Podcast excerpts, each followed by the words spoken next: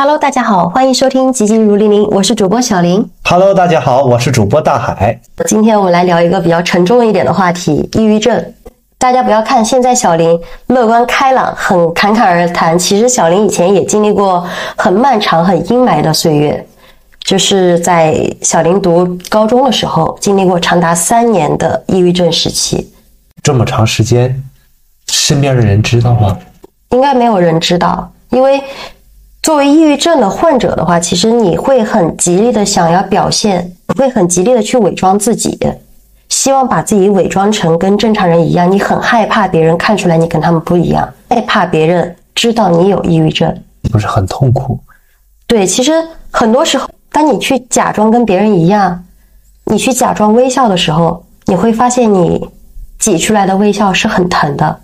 脸疼、心疼，对，像很多抑郁症的患者的话，其实他也有一个称号叫做“微笑杀手”，他杀的不是别人，杀的是自己。每一次强颜欢笑，每一次伪装，每一次强颜欢笑，每一次伪装，其实都是一个坚硬的带刺的外壳，它是包裹住了内心非常脆弱、非常柔软的我们。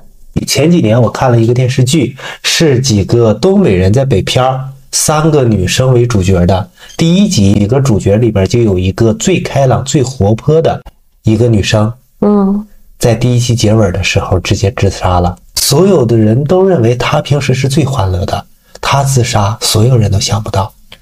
对，其实包括我自己去做 MBTI 的一个性格测试的时候，我测试发现我自己是 INTJ 人格，就是性格是非常内向的一个人格。当我告诉我身边所有的人的时候，我说我是一个很内向的人，没有人相信。那你说你所表现的这些外向，到今天为止，你所表现的这些外向是真的外向，还是一种伪装呢？还是一种习惯，戴着一层面具？呃，其实 INTJ 人格中，它会有一个模式叫沙箱模式。在这个沙箱模式下的话，你会根据每一个不同的特定场景，你需要所呈现出来的状态，你就会自动的去带入这个状态，以及这个状态下它对应的人格和性格特征。比如说，我们在商务的应酬场所中，我们需要呈现出来的是你很侃侃而谈、很外向、很善于社交的人格。那我就会从我的性格库里面去调取这个人格相关的性性格特征，把它呈现到我的外在体现当中。当然，这个可能在有些人看来，这个是属于性格分裂症，但其实它跟我们讲到的性格分裂症的症状其实还不太一样。性格分裂症你是会无意识的去发现你的一个人格和另外一个人格所做的事情之间，你的一个你的记忆是跳跃性的。或者说你的一个人格所做的事情，在切换到另外一个人格中，关于你的记忆是不存在的。但是 INTJ 的沙箱人格的话，它不是这样子。你的一个人格所做的事情，在切换到另一个状态下，你的记忆还是会无缝衔接的。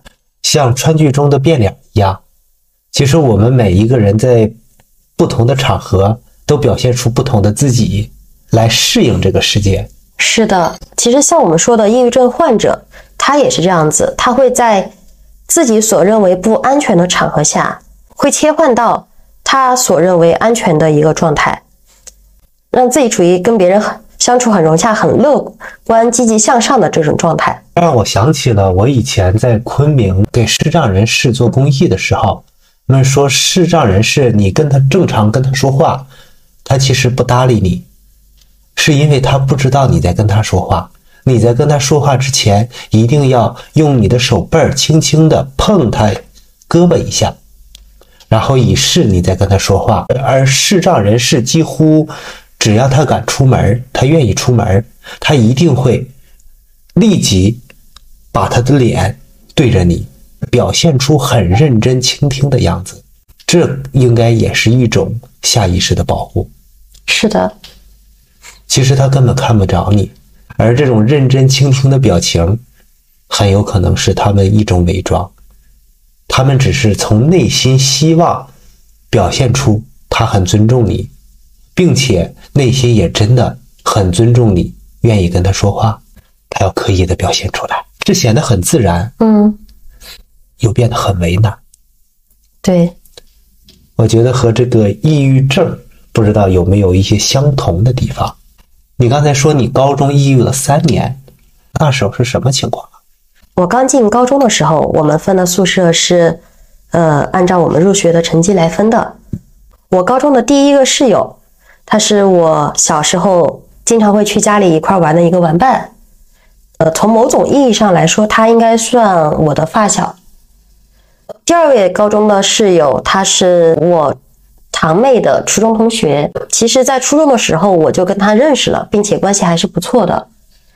在刚进高中的时候，我们来到一个陌生的环境，女孩子也一般比较愿意去聊一些八卦，我们就会经常在宿舍的群里面去叫闺蜜夜话，大家一起分享一下以前自己的感情经历呀，呃，或者是对于新同学、新的班级之间的看法。那在这个时候的时候，我就跟他们呃聊了一些关于我初中的一个经历。我初中在我们学校其实也算还是知名度比较高的一个人物，在初二的时候就非常荣幸的喜提早恋。当时因为早恋的话，在年级上也会有一些比较大的一个轰动。第二件事情是上初中的时候，有好几个男生同时在追我。嗯，那个时候的男孩子他们追女生的方式也是很奇葩，就是每天下课。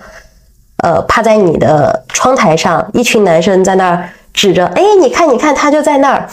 然后他们一指我的时候，我们老师就知道，就发现我在上课睡觉，会点名起来让我回答问题。我起来回答问题，我处于一个睡眼惺忪的状态，被突然抽中之后，我就会非常的迷茫。那些男生们就围在我们窗台上笑，因为这些事情，我们班级的老师和班主任。他们对于我还有对于男这些男生的意见还是比较大的。这件事情的话，也非常不幸的传到了我高中的那位同学耳朵里。他就在宿舍里边跟我讨论，以前我初中时期这些男孩子他们是为什么追我，他们是追我的细节是怎么样。那个时候，那个时候的我，呃，一方面是非常单纯。没有去揣测人心到底是怎么样。第二件事情就是，小女生其实也会有非常强的一个虚荣心，呃，发现有别的人追自己的时候，就会略带有炫耀的一个心情。在这种情绪的熏陶下，我去跟他分享了以前自己被男生追的一些细节，呃，以及对于我们同班级、同年级的一些男生的一些看法。但是我没有想到，他转头就添油加醋的去告诉了其他的所有人，班级的所有人。比如说我今天，我第一今天晚上跟他分享了一些话，他过了两天之后，我发现好像全年级都知道这件事情了。在那个时候，我们学校还是学分至上的学校，所有的跟学习无关的事情都是不被允许的，因为这些事情我被学校的老师约谈过。其他的同学们也因为这件事情对我有了一些看法，渐渐的我就会发现，好像女孩子们都不愿意跟我一块玩了。呃，不管我走到哪里，他们都对我是指指点点的，捂着嘴笑。然后过了一会儿，轻轻的瞄了我一眼，接着又开始捂着嘴跟大家叽叽喳喳的，不知道在聊什么。男生们好像也对我有一些意见，不太愿意跟我靠近。在那段时间，我就觉得自己好像是完全被孤立了出去。自己就好像是一个不属于这个学校的一个流浪，就觉得自己好像是不属于这个学校的流浪汉一样。我误入了一个完全陌生的环境，而这个陌生的环境对于我充满了敌意。我很试图的去向一些女生表达我对她们的善意，但是我发现这些善意换来的是更大的敌意。比如说，当我跟某一位女生走得很近的时候，我就会发现，好像其他的女生们除了孤立我之外，也会有意无无意的去针对那个女孩子。直到有一天，那个女生她受不了了，她过来跟我说：“她说我知道你其实你的本性不坏，但是你能不能离我远一点？因为我发现我跟你走得近，我会被其他的所有人针对，我会觉得自己好像在与全世界为敌一样。这个时候，我才知道，为了你与全世界为敌。”这句话对于青春期正在遭遭受校园暴力的女生来说，是有多么的多么重要的一个承诺。那个时候我好像能够理解一些喜欢看言情小说的女生为什么会喜欢，愿意为了他与全年级全校为敌的男孩子了。那位女生跟我表达了希望跟我保持一定距离之后，我也就没有再去跟她有过多的接触。在高中的时候，我就自己一直处于独行的状态，没有能够去聊天的小伙伴，也没有愿意跟我一块手拉手出去玩的闺蜜们。所有的事情都是需要自己一个人消化。在那种高强度、高压力的学习环境下，我发现我自己好像变得不太正常。我开始有一些特异性的一些举动，我开始很讨厌群体性的活动，因为我知道群体性的活动，没有人愿意跟我一组，也没有人愿意跟我搭档。我就是学校那一个用特立独行来伪装自己孤独的一孤独的独行侠，是我并不喜欢这样的状态。我很渴望友谊，我很渴望跟大家去交流，我就把所有的这些情绪转化为愤怒。以及被背叛之后，被背叛、被出卖之后的怨恨，我恨那两个出卖我的高中室友。我以为曾经很信任他们，但是我没有想到，转头就就被他们背叛了。在那段时间，我陷入了对于人性、对于友谊的深深的怀疑。那个时候，我是极度的厌世的状态，我甚至会觉得自己活在世上是没有意义的。我从我出生到我上高中，我所取得的所有的。成果都是毫无意义的。我被我们学校的人否定了之后，我会觉得好像自己被全世界给否定了，会怀疑自己生存的意义和价值，甚至有想过说要不要就抹一抹脖子就直接死掉算了。在那个时间，我没有办法去用心的去学习，所以我的成绩也是一落千丈。再加上我们学校是以成绩来给人排三六九等的。因为我的学习成绩不好，我在学校里边更受人鄙视，更没有人愿意跟我玩了。就这样子一步一步的进入了一个恶性的循环。每当我看到其他的女生在背后议论我，甚至厌恶我的眼神之后，我内心都会种下一颗刺。有一个声音在告诉我，这些人不配活在世界上。我想要杀掉他们。脑子里会有另外一个声音：到底是他们不配，还是你不配？凭什么？别人可以拥有大家的尊重，大家的喜爱，为什么你没有？是因为你不配，你不配活在这个世界上。每一天，这两种声音都在我脑子里夹，互相的去打架，好像他们之间要判一个输赢，来决定我的生死一样。在那段时间，我也是无比的煎熬，想要去寻，尽力的去寻找自己存在的意义和价值。我甚至写了很多封遗书，去告诉我爸妈。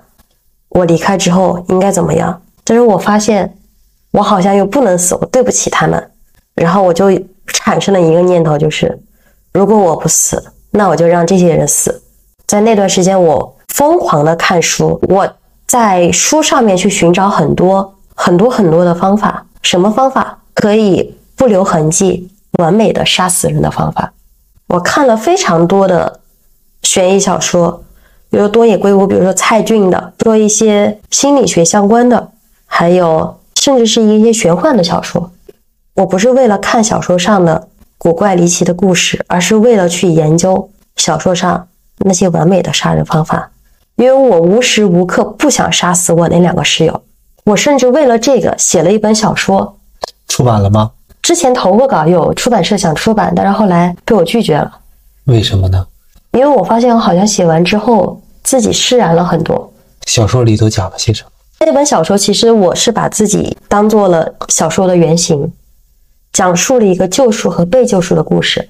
那本小说是一本双线小说，它有两位女主。第一位女主叫梅婷婷，梅婷婷她是在很小的时候跟我一样经受了很多的校园暴力，甚至被她同学伤害，留在脸上留下了不可磨灭的伤疤。在她成年之后，通过整容的手术，把自己的脸部的伤疤给去掉了之后，辗转进到了曾经上他就读的学校，他在里边担任心理学老师。这个是第一条线。第二条线是一位小的女主叫苗苗，苗苗她是正在这所学校里边就读的学生，在那个时候，她也是被她的同被她的室友她的同学们校园暴力。梅婷婷在知道苗苗的经历之后，她内心萌生出了一个想法，她觉得苗苗跟她小时候很像很像。她想到自己小时候被别人欺负，没有任何一个人能够站出来保护自己。那个时候，他无比希望能够出现一位救世主，能够出现一位守护神来守护着他，但是没有。当他在很多年后看到苗苗的经历的时候，他内心萌生出了一个想法：苗苗就是他小时候。他要在他最需要的时候，作为保护神一样出现在他的面前，他要去守护、去救赎他。所有曾经伤害过苗苗的人，他们都应该消失在这个世界上。他出于对苗苗的保护心理，他开始一个一个杀杀死所有伤害苗苗的同学。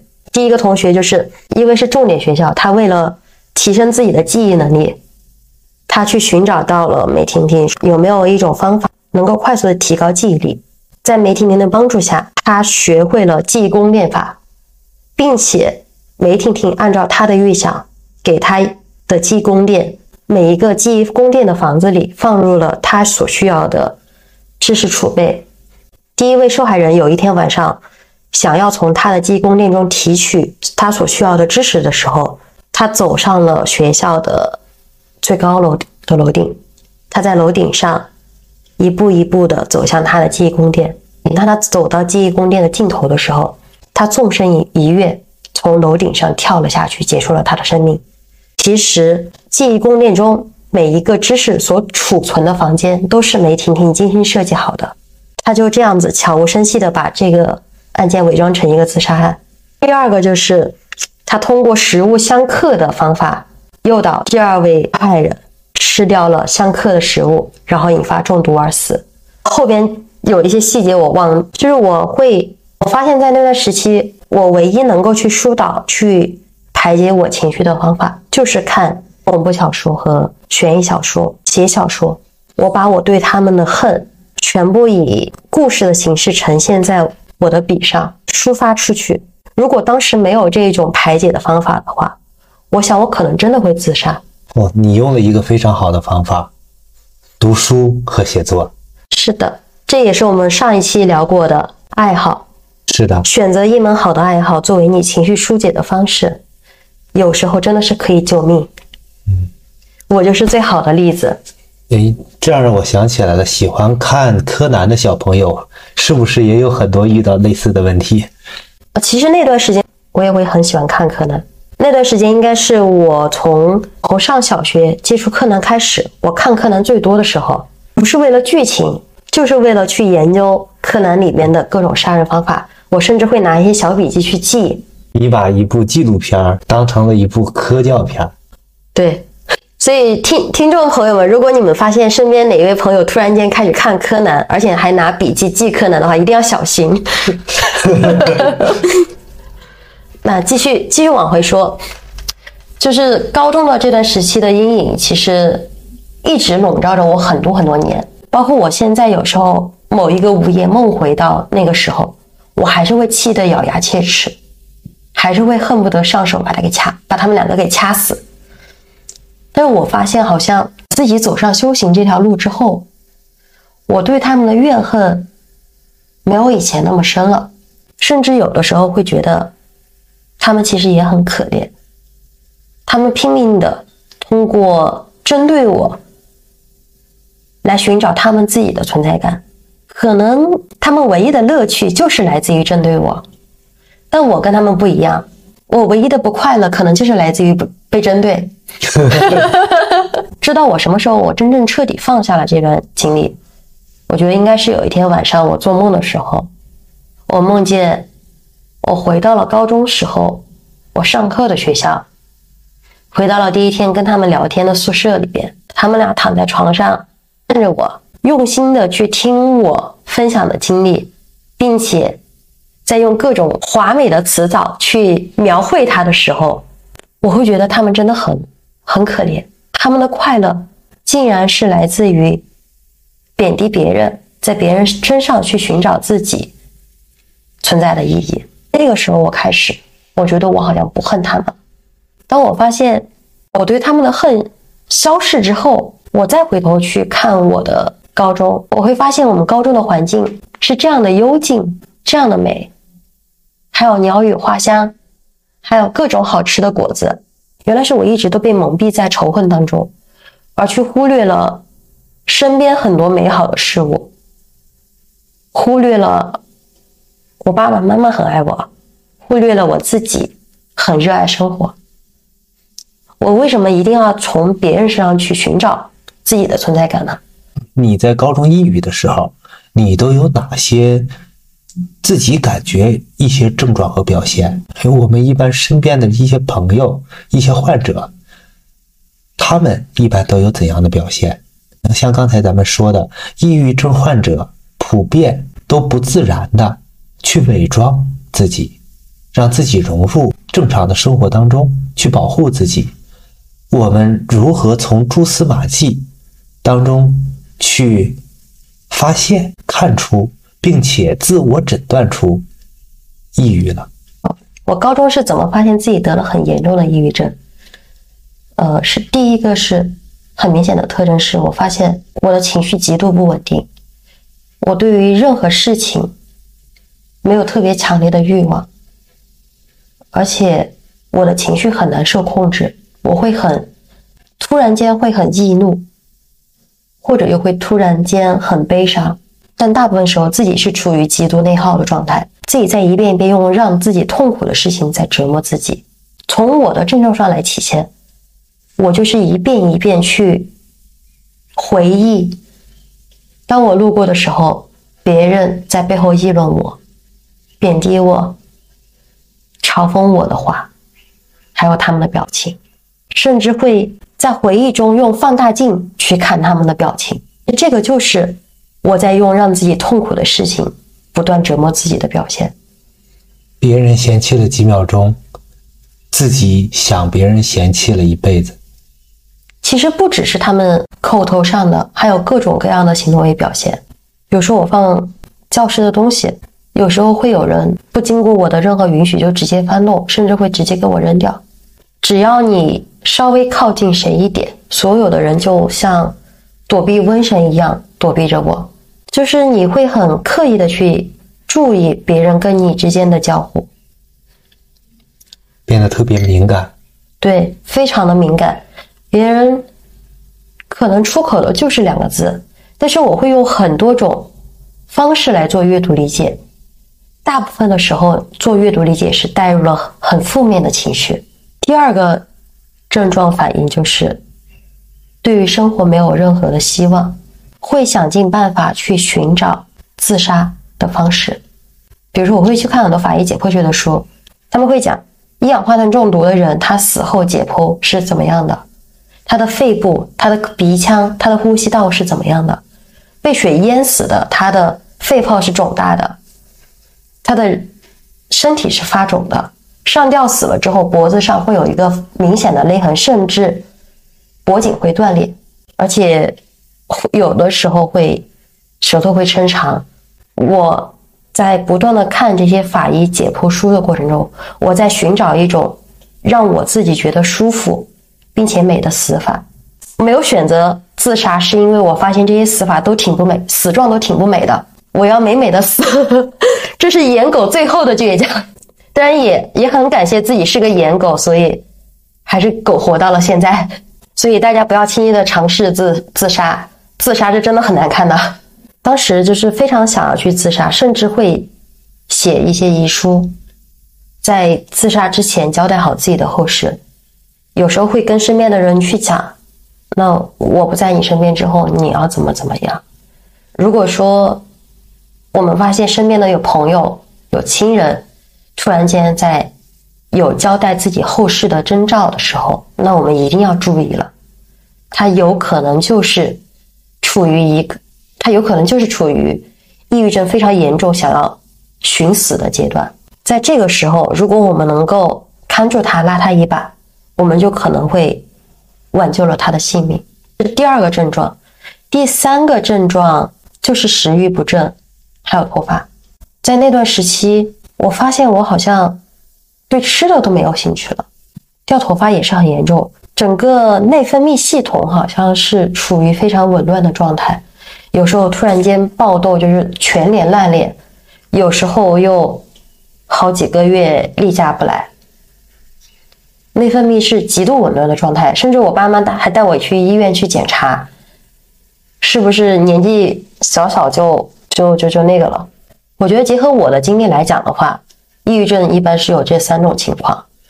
嗯，如果说这三种情况都是蛮符合自己当下的状态的话，那我很建议大家就是尽早的去专业的机构去检测一下。那因为我自己其实是确诊了，但是没有去专业的机构去做治疗和检测，因为我我觉得自己好像不太愿意去跟别人去接触。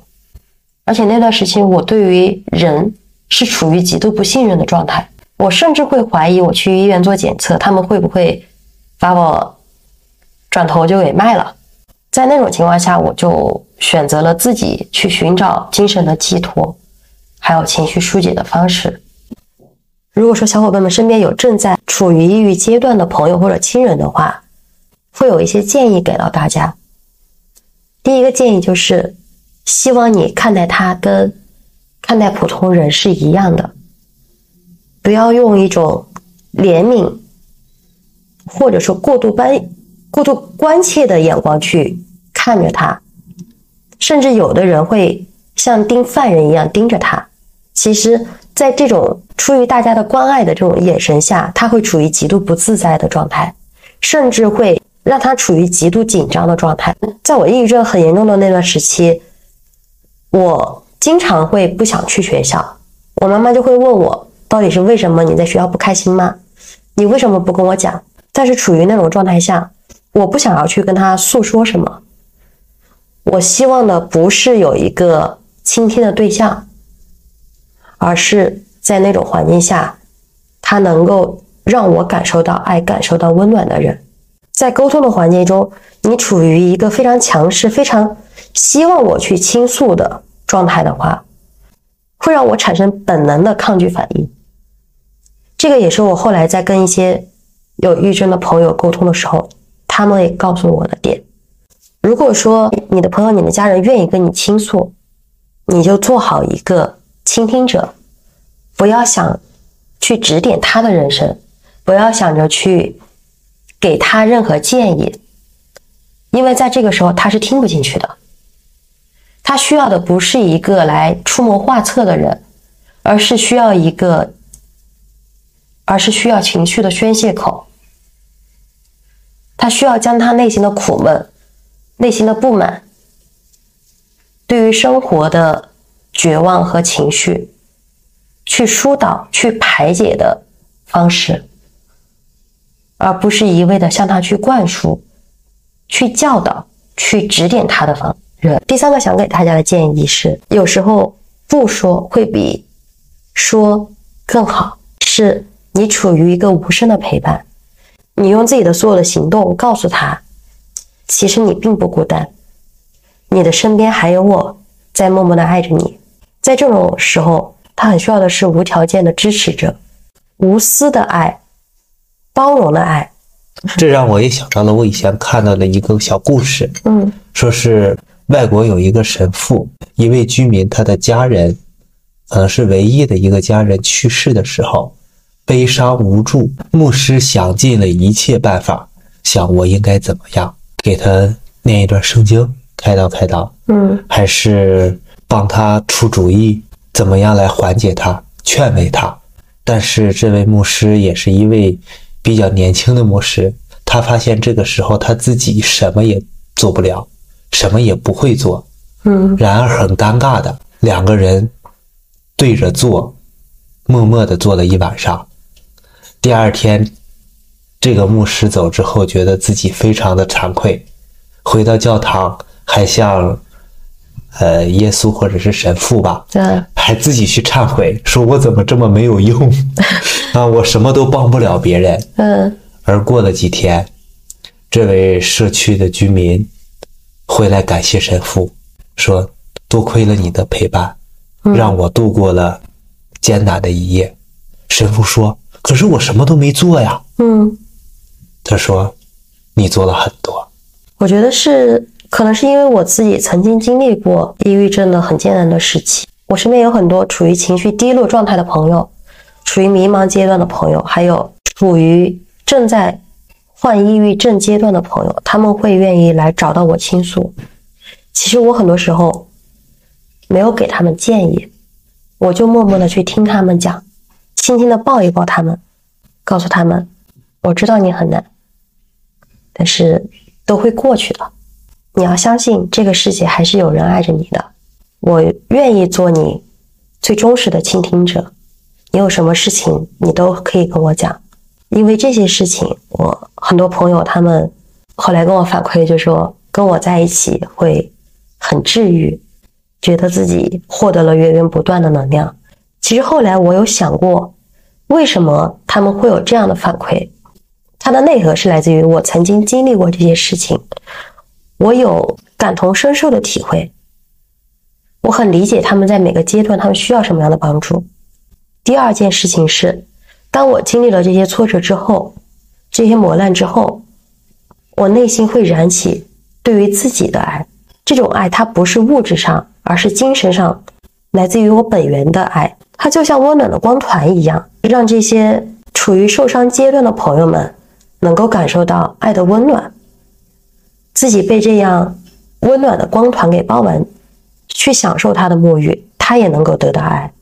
然后很多朋友他们都叫我，就是说我是个小太阳。其实我后来也跟他们分享过，我说，当你处于迷茫、负能量爆棚的阶段的时候，你要燃起对于自己的爱。怎么样燃起来呢？最简单的一个方式就是每天早上起来的时候，念一念一念这句口诀。我是一个小太阳，浑身充满正能量。我是一个小太阳，浑身充满正能量。你会发现自己念多了之后，你内心会燃起对于自己的热爱。这种爱，它会作为你生命的原动力，去支持你开展所有的行为。而且，这个爱它的气场是非常大的，它可以去化解掉你身边那些悲伤的、那些痛苦的记忆。这个能量它会让人产生想亲近你的想法，自然而然的你会发现你的生活都有在不断的变好。当然，作为非专业人士，我有接触很多曾经或者现在处于抑郁阶段的一些朋友，我会发现，好像当他们经历完这些事情，走出这段阴霾之后，这些事情也会像一个烙印一样刻在他们的记忆当中。当有一天这个记忆又被翻起来的时候，他还是会忍不住的痛苦。其实这个就像我们曾经受到过的创伤，当他翻起来的时候，上的伤疤，他还是会非常的痛苦。如果说这个心灵上的伤疤它不被修补好的话，它还是会影响我们前进的路程。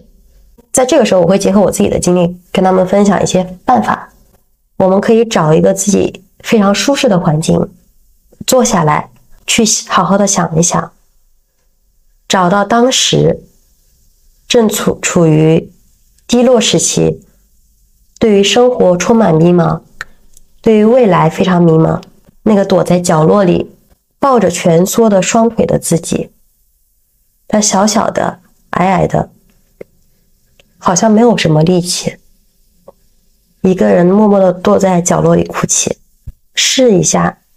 你自己慢慢的向他走过去，抱一抱他，拍拍他的后背，跟他说：“你真棒，我知道这很难，但是你都挺过来了，你真的很厉害。我知道你很不容易，我就是未来的你，我发自内心的为你感到自豪。你要相信，当你走出这段时期，未来迎接你的都是光明。”和无限的爱，我很爱你，请你不要放弃。我很爱你，我在未来等你。